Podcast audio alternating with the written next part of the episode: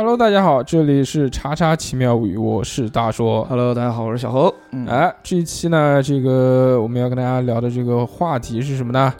是这个特斯拉，对，呃，尼古拉特斯拉，尼古拉斯凯奇特斯拉对，这个人呢，这个嗯跟这个电动车没有什么关系啊。对这个虽然大家现在熟知的这个特斯拉电动汽车，其实有关系。哎，就是这这个这个致敬，哎，嗯嗯这个大哥向这个前辈祖师爷致敬，对了哎对吧？嗯？呃，今天这个特斯拉呢，是由我们这个小何老师跟大家讲。好虽然这个我们之前已经录过一期特斯拉，但是由于这个小何老师讲的非常的生动跟有趣，所以我们就把那期节目砍掉了，准备再重录一期无聊的，对吧？对，这个嗯反讽的讽的比较。好，开始吧。啊，今天给大家讲啊，尼古拉特斯拉，这个是他一个什么人呢？我先讲嗯他。是个外国人，对他是个外国人嗯啊，他是有他有一些什么样的那种所谓的功绩的啊？功绩，对功绩，也不是功绩绩，力一百二，就是他有多牛呢？嗯，对吧？有什么事迹，对吧？对，这事迹先不讲，他首先他有多牛啊？牛，他的嗯肖像呢，从 FBI 成立的第一天就挂是挂在了那个机密大楼上面，哦而且一百年后仍在持续为这个画像进行消毒。哇哦，我不知道图什么，反正就是很厉害。所以就怎么这么毒？消了一百年还在消毒，对，然后呢，但是 FBI 呢就不太承认，就是说这个呃特斯拉跟他们有关系，对，但是流出来的这些档案啊，流出来的这些所谓的资料，却是、嗯却是这个机密大楼里面最丰富的一个。哦，哎然后呢，他他的比较厉害的一点，他的创造，他的专利水平，他的创造超前了同期水平的三百年甚至一千年以上。哇哦，他是几几年的？他是 他是那个那个那个那个那个那个那个，这个问题我们在上一期录的时候已经问过一遍了。对，他是一八五六年七月十号生人，嗯，一八五六年，对，一八五六年。他年，超一千年，那就300年。二二八五六年，差不多。不是一千年吧？二八五六年，呃，对，差不多，嗯反正这么酷。对他很酷，嗯。就感觉他不是地球人啊。嗯。然后因为他的一些创造啊，对全球政治、经济、军事的影响力啊，他的就是有有有一些特别重要的东西，就是可能会影响到整个世界啊之类的，所以他的一切生活细节被美国政府全部抹去。他晚年四十五岁之后的一些作品全部被列为机密啊，而且他的呃十大预言已经实现了六个啊，具体是什哪十大预言，接下来在下面的最后会告诉你们啊。然后他对于呃诺贝尔的诺贝尔那个发明奖啊，也有一些比较重大的影响啊。他虽然啊，嗯、就是没有拿过一次诺贝尔文学奖，嗯。但是呃，文学奖，呸呸呸呸呸，诺实际上春树，就是就是诺贝尔那个什么什么奖，但是呢，特斯拉呢什么，奖还行，牛逼。对，就是嗯，什么什么奖？诺贝尔物理学奖，啊，哎呀真的是。物理学。对对对，然后特斯拉一个人呢就被评选到九次，哇哦，他与爱迪生一起两次，对对对，嗯，而他呢，他把这十一次的诺贝尔奖就全部让让走了，哦，并且呢拒绝一九一二年和爱迪生共享共享的那一次，嗯，呃，具体是什么理由呢？下面来给大家小讲一下啊。好的，然后虽然就是说他还啊，就是说呃，他还呃反反对那个爱迪生的广义相对论。啊，就是虽然最后爱爱因斯坦也拿到了那个呃诺贝尔物理学奖，但是但是这个物理学奖诺贝尔物理学奖的团队，就是那些就是创办这个奖的人，声称啊，诺贝尔呃不是什么诺贝尔，就是爱因斯坦拿到的这个奖跟他的广义相对论是没有关系的，是他通过其他方面才拿到了这个物理学奖，啊，是这样的，那为什么是爱迪生的这个广义相对论？我是爱因斯坦啊，不是爱迪生啊。你前面讲爱迪生啊，这可能讲错了，不好意思，各位听众，都都是爱字头的。哎，反正都爱字头，对。然后呢，这这这这个爱新，觉罗怎么了？这 爱新觉嗯。然后这个就是跟特斯拉当时想要推翻爱因斯坦的这个广义相对论，推翻？也不是推翻，就是不同意他的那个观点质疑，呃，质疑，对对对，有很大的影响，所以他才没有拿到，啊嗯，然后他就跟爱因斯坦也有点小矛盾啊。然后呢，呃，这个这个是他的呃一个总体的一个小小的概况，呃，接下来啊，他就是我讲他的生平啊，他特斯拉他是刚才说了，一八五六年七月十号生人，他一出生一个就是呃克罗地亚斯米湾村的一个塞尔维亚人家庭啊，他呢一开始就是出身很卑微，家里头没有钱啊，大学没念完就辍学了回家，然后后来只能就是一边去大学旁听课程，一边在图书馆自学啊，然后就是反正是一个穷屌丝嘛。然后后来，呃，他在一八八二年啊，他这个命运啊，迎在一八八二年迎来了转机，因为他当时啊很崇拜爱迪生啊，很崇拜爱迪生，因为爱迪生创立了那个通用啊那个公司，呃，所幸他于是呢他就成为了呃进就就就就成成为了巴黎一家电话公司的工程师。这个巴黎的一家电话公司的工程师其实就是爱迪生的呃分公司啊，爱迪生分公司的分公司。对，然后呢，这个时候特斯拉在爱迪生的那个分公司呢，很快的展现出了他的才华啊，然后不仅在他的那个分公司设计出第一台就是感应电机模型啊，然后而且还创造了很多东西啊，就是这个时候爱迪生就哎觉得这个小伙子不错啊，就于是就把他就写了一封信给他，我说哎你这个小伙子很好，你到我们总公司来工作吧。这个时候呢，特斯拉非常非常高兴啊，他就来到了世当时世界上最发达的国家啊美国，然后去见这个大 boss 爱迪生啊。爱迪生呢，他是一个爱才之人啊，他果断就聘用了他，觉得他很棒，然后就把特斯拉邀到他的自己的那个实验室工作啊。然后很快就是当时那个爱迪生嘛，有在实验室当中有几项技术难题需要特斯拉去解决，特斯拉不仅一一的全部解决了，而且在任职之前任职期期间呢，发明了二发明了二十四项专利。啊，然后当时爱迪生说，如果你把这些事情解决了，我给你五万块钱美金，啊，作为奖励和回报。嗯，这么多啊，对，但是呢，当他把这些事情全部做，呃特斯拉把这些事情全部做完了，并且啊，不仅做完了，而且做得特别好，并且而且还发明了其他的几项专利的时候，嗯好，这个时候爱迪生不愿意了。嗯，为什么不愿意呢？是因为当时爱迪生他想啊，不是不是，哎对，爱迪生他他的就是主要的东西就是直流电。那当时特不是写童话的吗？爱迪生啊，哦，那是安徒生，记错了。啊，嗯 然后，然后当时爱迪生就是他的专利就是直流电，然后嗯让爱迪生赚得盆满钵满的，嗯，对？吧？这个时候特斯拉说我想用交流电来做一些东西。嗯啊，然后这个时候爱迪生不愿意了，所以呃，再加上一些种种的，他加上爱迪生其实自己也是个资本家了，他也不是什么发明大王，嗯，他就是一个商人，一个资本家，他的团队才是比较厉害的。对，然后结果就是说啊，没有给他，哦不仅没有给他钱，也嗯给他奖金，也没给他涨工资。嗯，啊，这个时候哎特斯拉不愿意了，是的，哎，不答应的好好的，你这个人就是马尔发科，对，就是 就出尔反尔。然后然后爱迪生笑着回他一句：“你不懂美国人的幽默。哦 我，操，当啊，就画饼，画饼还还这个打击他，哎对对对，气不气？你说你气不气？嗯对吧？气不要脸，然后他就走了了嗯啊，走了之后呢，辞他职了是吗？，对，辞职了。啊，然后他自己走向了创业之路，然后他创立了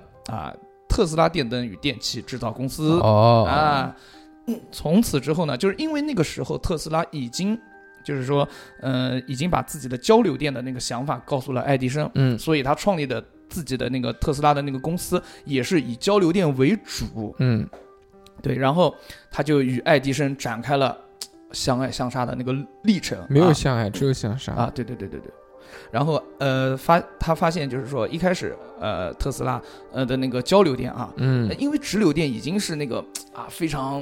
嗯在在在整个美国已经非常垄断了，对。嗯然后这个时候，特斯拉发明了交流电。这个交流电跟直流电的区别就是，直流电它，嗯、比较直，是不是这嗯它是比较稳定，像那些什么哦大型的那种嗯就变电站啊、移动通讯基站啊，都需要这种直流电。嗯，而交流电呢，就是这嗯种啊，本来就有一个很强的那个电电电量电压，通过变变压器啊，嗯可以把它变成很小的，就是不仅嗯。很方便，嗯。而且可以在那个长距离的电能输送中啊，嗯，就是嗯、没有那么多消耗，对，没有多那么多消耗，损对耗。对对对对对对，所以嗯，所以怎么了？所以就嗯，非常哎，实用。嗯，扎嘴干嘛？嗯，有实用实用是好事啊，干嘛扎嘴？不对。开心，不不是不是。嗯，就想浪费电能，就是。就是喜欢爱迪生，呃不不是喜欢，嗯。然后就非常方便。然后你的英文秒，我叫 Edison，就比爱迪生那个好用多了。但嗯。然后就是一开始他给一些商家用，嗯，然后觉得哎非常好用，然后最后就慢慢慢慢慢慢慢慢慢慢慢慢慢慢慢慢。的，的，嗯。不，要学我烦死了，就是我以为你要比不子出来了，就是这个势头啊，就与就就与爱迪生那个直流电啊，啊，就是不相上下。啊，然后爱爱迪生就就说：“哎呦，哎呦不有错点有点你你怎么又学周杰伦？怎么那么喜欢周杰伦？有点慌啊！”嗯爱迪生就有点慌。然后，但是这爱迪生呢，也心里面也知道交流电肯定比这个他的直流电要好。啊，然后，但是他但是他想他不想让自己亏钱嘛，对，所以就打压这个可怕的竞争对手、嗯啊。就是为了夺取利益啊，嗯他脑洞大开，无所不用。他贿赂政府官员，把死刑由绞刑改为交流电电刑，嗯然后甚至雇佣人雇佣那种那种交流。雇佣人啊，用交流电电死那种大量的流浪猫狗，嗯，然后就宣称啊，这是交流电弄的啊，交流电很可怕，嗯，很危险，很危险，嗯就不要动啊，不能不能搞。但是呢，就特斯拉知道了这件事，很气愤，就气得不得了。但是嗯，他不擅不擅长就是跟搞爱迪生啊搞这种搞这种，商业商业竞争，对对对他还是就是说一味的，就是发明。勤勤恳恳的，对嗯他一味的发明，他他心里就是说交流电肯定会取代直流电的，嗯，就是他抱着这样的一个观念，这这也是后来的一个趋势。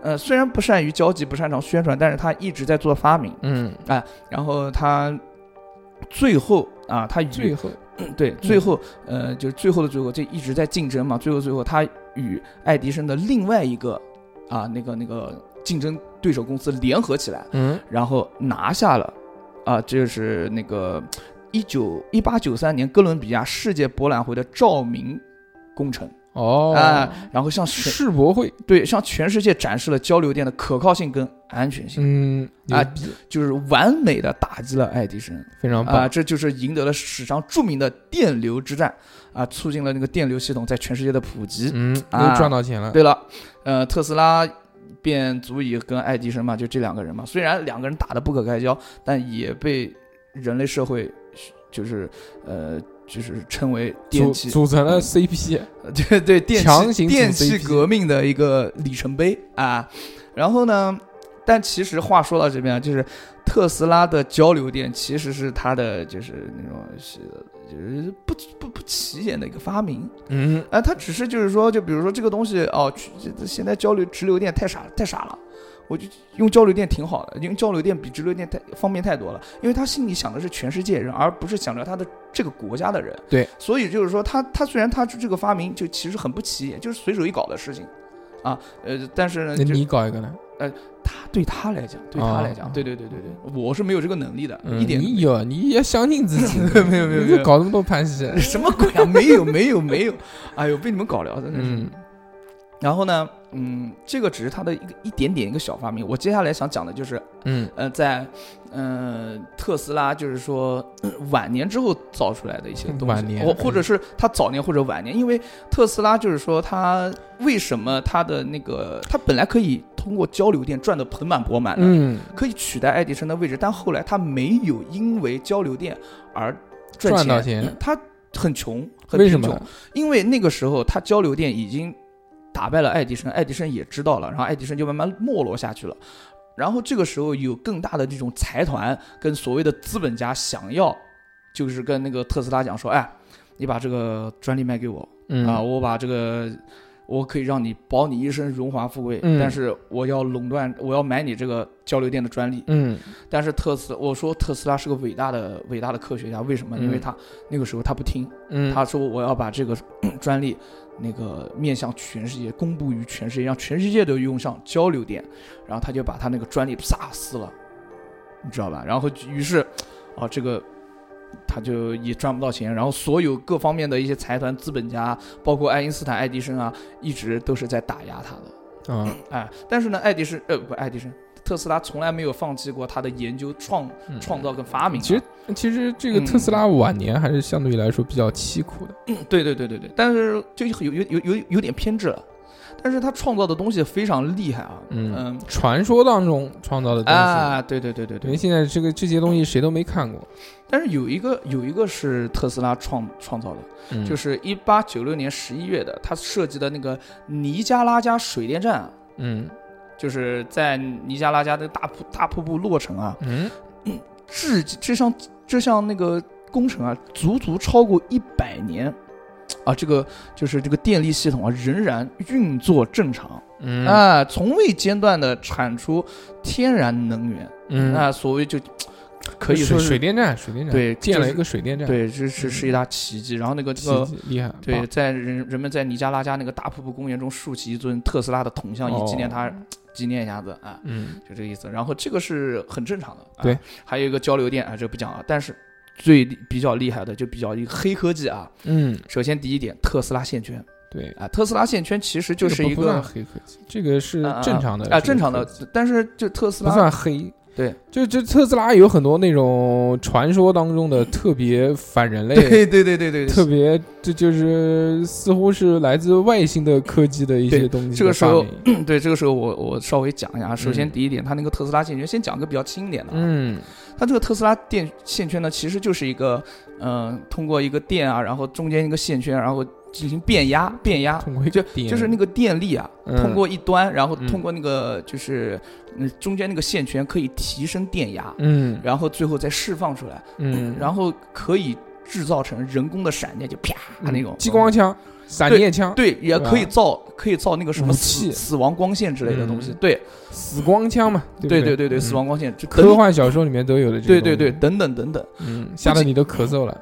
嗯不仅 不不仅如此啊，嗯就是嗯，大家有没有看过一个视频？这就是一个电灯泡啊，嗯放在特斯拉线圈旁边，电灯泡自动会亮。嗯因此就是说，这个如果这个特斯拉线圈足够大，嗯足够就是说有这种电能的话，就可以把人电死。它可以在可以实现无线充电。嗯，对，就比如说我们无线输电。无线输电，哎对这个大寿哥上次跟我讲，就比如说像我们那个电瓶车，你就可以走在边走在路上边充电了。嗯，哎一边骑一边充电。对，就是你要只要建一个这种类似于特斯拉线圈的这种基站，嗯，哎，就可以实现就这种，然后你那个手机啊，你就可以边充电边玩，就永远都有电。哎，但是其实你这边讲的，我还是要更正一下，嗯嗯这个东西一定不是说只要够大就可以怎么怎么样。啊，这个我知道，这个我知道。以这个我们现在的这个科技，你要造个多大的造不出来？那为什么到现在还没有普及？对，肯定是有其。他的原因。嗯嗯嗯嗯，这个是第一个特斯拉线圈。第二个呢，就是它与那个科学家马克吐温哦，啊，马克吐温不是不是写小说的吗？啊不，他也是一个科学家。真的吗？对对对，马克吐温一起创在实验室创造了球状闪电。这个个 这个球状闪电、啊、不会是马克吐温写他来造吧？不是不是不是，嗯，这个球状闪电跟大家普及一下，就我们一般闪电就是啪闪一下就结束了，嗯而这个球状闪电它是有实体的，嗯它可以在空气当中移动。就是一个光球。对，它是个光球，对，嗯而且有不同的颜色。嗯，赤橙黄绿青蓝紫。对，然后它的时时间呢看你充 VIP 的等级。对它的时间是从两秒到两分钟不等，嗯，然后它的时速是十八公里每小时。嗯，哎呃，它的什么时这么慢吗？对，是的，是的，这么慢吗？不是十八公里每秒吗？十八公里每小时。那也不快啊，那还没电动车快呢。对啊，但是它嗯它的那你骑个电动车你就能跑过它了。对啊，但是它有一个特点，就是它嗯威力巨大，它嗯所到之处，只要是在什么树木之类的地方，它都遍地苍遍地苍蝇。对，嗯就是呃，我觉得应该是高热，其实就是我觉得温度特别高，对所以走到什么地方什么地方就烧，或而且墙烧个洞什么的。对，而且还能穿墙，就是嗯嘣一下，嗯呃，所到之处都都是可以，必须要发生爆炸或者火灾。嗯，然后它消失的时候是发生一个爆炸，嘣一下嗯就没了。就是会对周围的环境造成很大的影响，嗯然后这个东西如果放在军事上面，哦，那就无敌了，你知道吧？嗯也还好也好，并没有无敌，呃现在都是都是核制约这个东西。啊、嗯差不多。反正嗯这个这一点的话，对在对于当时的话，应该是很恐怖的一件事，对对吧？嗯，然后还有一个东西嗯就是他啊啊啊，对对对，嗯他什么？他那个嗯发明了一个反就是反重力的那个、嗯 那个飞行器，嗯，它的那个造型啊像飞碟，哦，然后它为什么可以反重力呢？就是说为什么，呢？嗯，它自己本身的用就是空气中的那种电磁啊，哦，充能，然后给这个飞行器呃充电，然后让嗯。这个飞行器发发出那种电磁能量，嗯，然后与再与空气中的那个电磁能量，嗯。就是有正极跟负极嘛，嗯，然后同性相斥，这个时候哦。它就可以漂浮在上面，是跟地球的磁场嘛？差不多是反正就是这个这个这个意思，啊，反正同性相斥的原理。反正你开一哎，然后它嗯。怎么是实现移动呢？它移动。它可以在太空当中实行移动，要推，呃不是推，嗯它通过宇宙当中的引力波实现高速移动，但具体不知道是怎么样。反正但是靠波哎，反正就靠波，靠那个宇宙当中的一个物质。引哎力波。对了对了，然后可以实现这种长距离高速的这种运转。哦，哎，当时这而且还而且就是这个 FBI 大楼还把这个当时的那个图纸啊，嗯已经呃就是流出来了。嗯，这不知道是真假，但是我觉得搞一个比较厉害。嗯然后最厉害的一个就是当时就是特斯拉这个人呢，不仅在电磁上面啊嗯有很大的贡献，而且对于这种共振，嗯，我觉得没有任何一个人可以超过他。他对于共振这个东西啊，哈曼卡顿 哈曼卡顿是什么？音响，哦，不是不是不是，嗯他对于共振这个东西就非常有研究。他曾就共振是指一个就是说，呃，嗯，就是在一个特定的那种频率下，就是要到百度的时候了吗？不是不是嗯共振，就其实我们大家是就是看到的每一个东西，它都有一定的振幅，嗯，不管大或小都有一定的振幅，，对没错，就其实你讲嘛，这个人讲话发出声音，就是因为声带震对对，这个震动嘛跟这个空气之间造成共振。对对对，就两就比如两个频率的那种音差啊，就嗯嗯那种靠近，其中一个振动发生时，另外一个也会发生，就是因为振动的原因啊。在电学当中呢，就是 这个共振现象就叫为谐振啊。然后呢，呃，这这个它有一个什么特点呢？就比如说在共振的频率下，一个很小的周期振动便可以产生一个很大的那个震动。嗯，啊，就比如说一个士兵走桥，嗯就就像小我们小孩儿，就是以小不大嘛。对对对，慢慢就差不多这个嗯这个意思。然后特斯拉，他利用这个东西，他发明发明了一个振振荡器，嗯，叫共振，叫叫共振器，脑震荡器，不叫共振器。嗯这个东西很小，嗯是可以放在口袋里面的。嗯，然后呢，有干嘛又咂嘴？对他饿了 它的它的这个蒸汽动力发，呃就是蒸汽动力振荡器啊。哦就，啊，它叫蒸汽动力振荡器。赛博朋克，对他嗯，那天心血来潮，他去狩猎一个，哪天啊？这这不知道什么，哎呦烦死了！你讲那么细干嘛？嗯我也不知道。他那个狩猎一个就是一个建成了一个，嗯，一半的那个大楼，哎，他把这个振荡器绑在那个大楼的那个钢筋上面，嗯。然后他就跑下楼去嗯。开一下那个开关，嗯遥控，对，过一段时间，然后咣，整个大楼都在震，哦，然后嘣，就嗯就就飞起来了，就就直到啊、就是让大家都觉得，就是它它可以调整的。嗯。就是它没有全部就是说震塌，就直到嗯。让大家都知道、哦，这个楼在震嗯。为止啊。然后他有一次就是说他把那个嗯，他在家里面啊哎，把那个赶就是地底下插了一根杆子，嗯。他把这个振荡器放插放到这个杆子上面，嗯。然后他按了那个按键，咚也在震。嗯，那个时候是整个城市都在震，不不知道是不是真的假的。嗯，真的真的，你讲的肯定都是真的。哎什。么然后当时警察就来找找到嗯。找到特斯拉，嗯。说可能是他干的，因为因为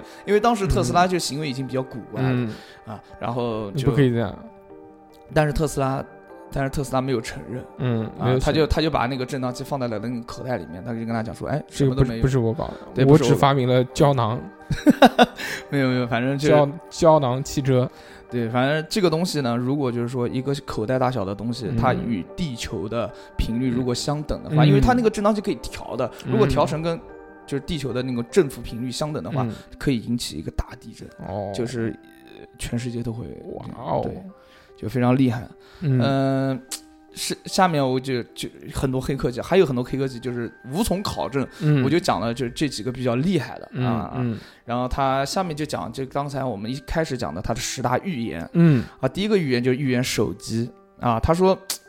以后呢，人类呢，就是这种无线电，苹果，呃，不不不，这种无线电，无线电会越来越发达，哦甚至就是说，呃，可以可以抓在手上当通讯嗯工具嗯啊嗯他预言的那个手机。然后第二第二个就是他预言了第一次世界大战跟第二次世界大战，这个是二三。嗯啊第三第第第四个呢是预言他那个母亲的去世。嗯啊，就是他去世，呃，在母亲他去世的前一晚，嗯特斯拉遇呃梦见了他母亲，就是用一种慈爱的眼光注视他，嗯，我操，啊还会通灵，我然后渐渐消失了。第二天他母亲就去世嗯啊然后尼古拉特斯拉也提出过啊，就是在月球上难以看到星星。嗯，然后呢，在那个进入太阳系的物质会被摧毁，和那个太阳系被是被制造出来的。这嗯。几点啊，嗯。也也分为是几几个那个预言。嗯。呃，这个总体来说就是说，特斯拉认为咱们的这个太阳系外面有一个像凸透镜一样的那个物质，像嗯。玻璃一样的物质。嗯，外界东西如果进去就会被烧毁，哇哦，对，就是像、就像一个保护壳一样，嗯。就是这样。哦，然后，对，所以所以就是说，就是很厉害。对是的，然后他还觉得，就是说，像那个太阳系是被人整个太阳系啊是被人为制造出来的，嗯。但是呃未经证实，啊未经证实，他那个已经证实的就是第一次世界大战跟第二次世界大战跟母亲去世，然后还有那个纽约的那个曼哈顿火车事故，呃这个也是他预言的，已经成功了，就是他预言之后那个确实有这个事故，哦，然后还有预曾经预言过那个泰坦尼克号的沉没，他两个朋友想坐泰坦尼克号，有一个人听从了特斯拉的建议没去，另外一个人不听他去了，然后最后沉没了，嗯就去世了。然后他也为他的朋友预言了很多的祸事，然后无不一一应验。都是坏事，没有好事。呃，也有好事，也有坏事，也有好事，也有坏事。行，今天这个小欧给我们带来的这个特斯拉讲的非常的精彩，我听的这个非常的 这个入神以及这个欣喜。啊、这就是特斯拉的一些故事，反正他我觉得特别神奇。如果大家想要了解特斯拉其他的一些事情呢，不妨可以上网自己去搜索一些其他的资料，包括俄罗斯那次巨大的这个爆炸和某些奇奇怪怪的事情，包括宗教或者神学，或者是这个与宇宙方面有各式各样联系的事情呢，都可以跟特斯拉扯上关系。对，那么这一期节目我们就到这边，我们下个礼拜再见，大家拜拜，拜拜。